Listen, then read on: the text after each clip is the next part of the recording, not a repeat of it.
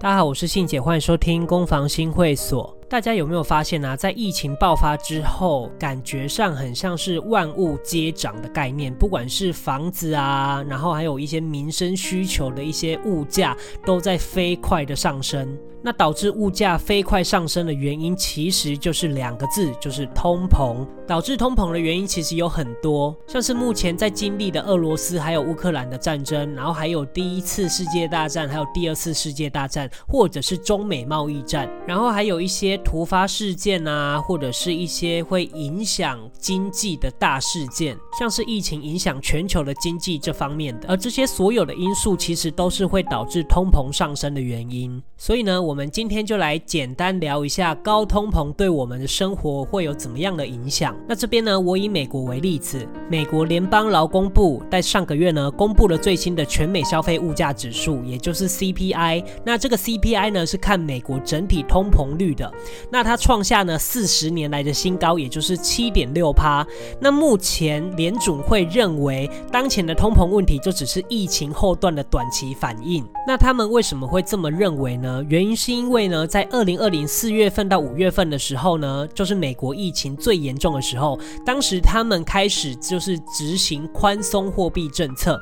当宽松货币政策执行的时候，就会不断的印钞票，因为他们每个礼拜都要补助失业的补助金给人民，所以这时候你想啊，市场就会流入超级多的美金，那美金就会一直贬值嘛。可是当贬值的同时呢，物价又不断的在上涨，所以有很多专家都认为，当时美联储其实是太急迫了，印了印了太多的钞票了，所以才会导致物价通膨上升的太快。那现在美联储该做怎么样的反应才能来抑制通膨呢？主要美联储这边有几个手段可以做。第一个呢，就是实施紧缩货币政策，也是加息，把利率调高，把货币变贵。第二个手段呢，就是停止印钞票。第三个手段呢，就是开始停止购债，也就是跟民间企业、银行购买债券，禁止美金流入市场。那第四个呢，就是开始发行债券，就是让全球的人来投资美国的债券。那当投资美国债券的时候，你就必须要拿美金来换嘛。所以这个时候呢，美美金就会开始回流于政府。刚刚说的这几个方法，其实主要的目的都是为了让市场的美金变少，然后让美金变得更有价值。但说实在的，连美国现在自己都不确定这一些手段到底有没有有效的抑制通膨，因为其实不只是美国在通膨，全世界都是在通膨的。因为疫情是影响全世界的经济嘛，所以呢，大家所有的国家央行都不知道这样子的手段到底能不能抑制通膨。所以我相信呢，他们一定是做到一定程度的时候呢，就会开始调整。也许一开始是没有用的，可是他们也许会加大力度，然后再去观察看看通膨有没有开始下降。那现在其实大家最关注的就是俄罗斯跟乌克兰的战争会延续多久。其实呢，战争在一开始打的时候，大家还没有什么感觉。可是它时间越拖越长的时候，大家对于通膨上升就很有感了。举个例子，像是俄罗斯加上乌。克兰啊，就占了全球的小麦出口的三十五趴。那可想而知啊，如果他们战争持续的话，然后出口也一直无法稳定的供应，那市场小麦就会减少超级多，所以它就会变得超级贵。这件事情有点像是石油事件，像是现在欧盟的国家跟美国都在制裁禁止进口俄罗斯的石油，所以这时候大家就会认为制裁俄罗斯石油的影响响有可能会影响全球。石油的短缺，所以石油在最近才会变得这么贵。大家如果有去加油的话，应该都很有感。那像这样的石油事件，也就代表通膨在上升，影响着我们的民生需求。所以大家其实开始担心啊，如果战争一旦衍生出像是核战，或者是时间越拖越久的话，就有可能会产生恶性通膨。那恶性通膨呢，会造成怎么样的影响？也就是第一个，房地产还有黄金价格会不断的飙升；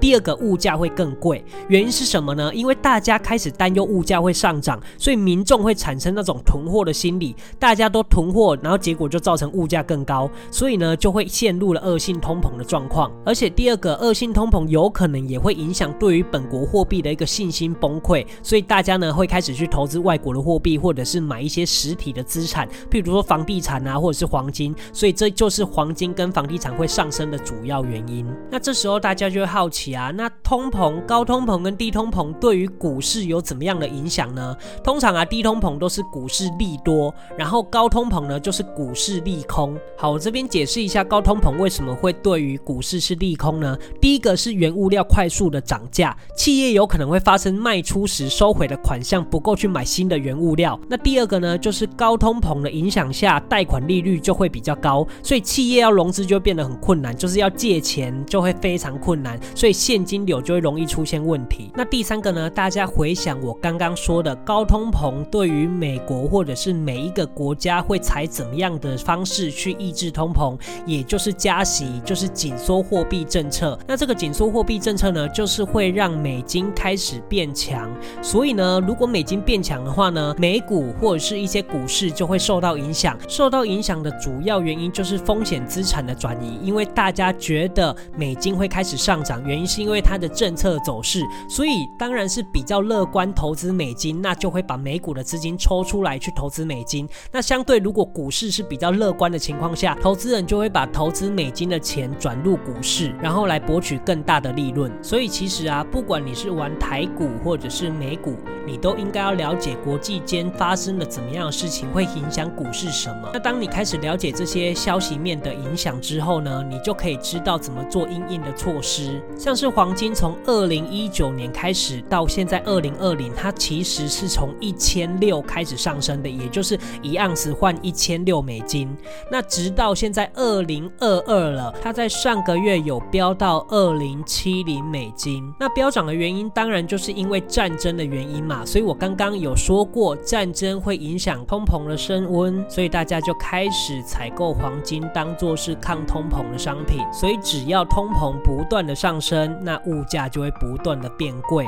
所以大家如果可以的话呢，就不要手上有握有那么多现金，其实你是可以去投资一些商品的，像是黄金、白银之类的。巴菲特其实有说过一句话，他说：“如果你是最好的教师、最好的外科医生、最好的律师，那么不论货币最终的价值是什么，你都会从国民经济里面这个大蛋糕取得你应得的那一块。”那这句话说的意思其实是你与其担心通膨的到到来，不如多投资自己的知识跟技能，然后累积这些资产，然后做好该有的配置。所以学好投资，不只是在数字上的输赢，你也要必须去理解这些消息。面，然后去知道这些知识如何变化。不过这些东西都要长时间的累积，不可能一天就会了。所以它就是每天每天累积一点，等时间长了，你这些东西就可以有作用。而且你必须要每天的累积那些实战的经验，因为如果你没有实战经验，只有知识面的话，其实你也是不会。所以其实大家如果对于投资的学习是有兴趣的，你也可以私信我，然后我可以告诉你一些方向。也许你可以选择自学，或者是把我教。的方式当做是一种参考。好的，那这一集我就分享到这边。如果大家还没有订阅攻防新会所，也或者是还没有追踪 Stya S T I Y A 这个 I G 的话呢，请赶快去订阅跟追踪。那如果你平常时有一些投资的问题想要询问呢，你也可以私讯 Stya 小盒子。那今天就分享到这边，谢谢大家收听攻防新会所，我是信姐，我们下周见，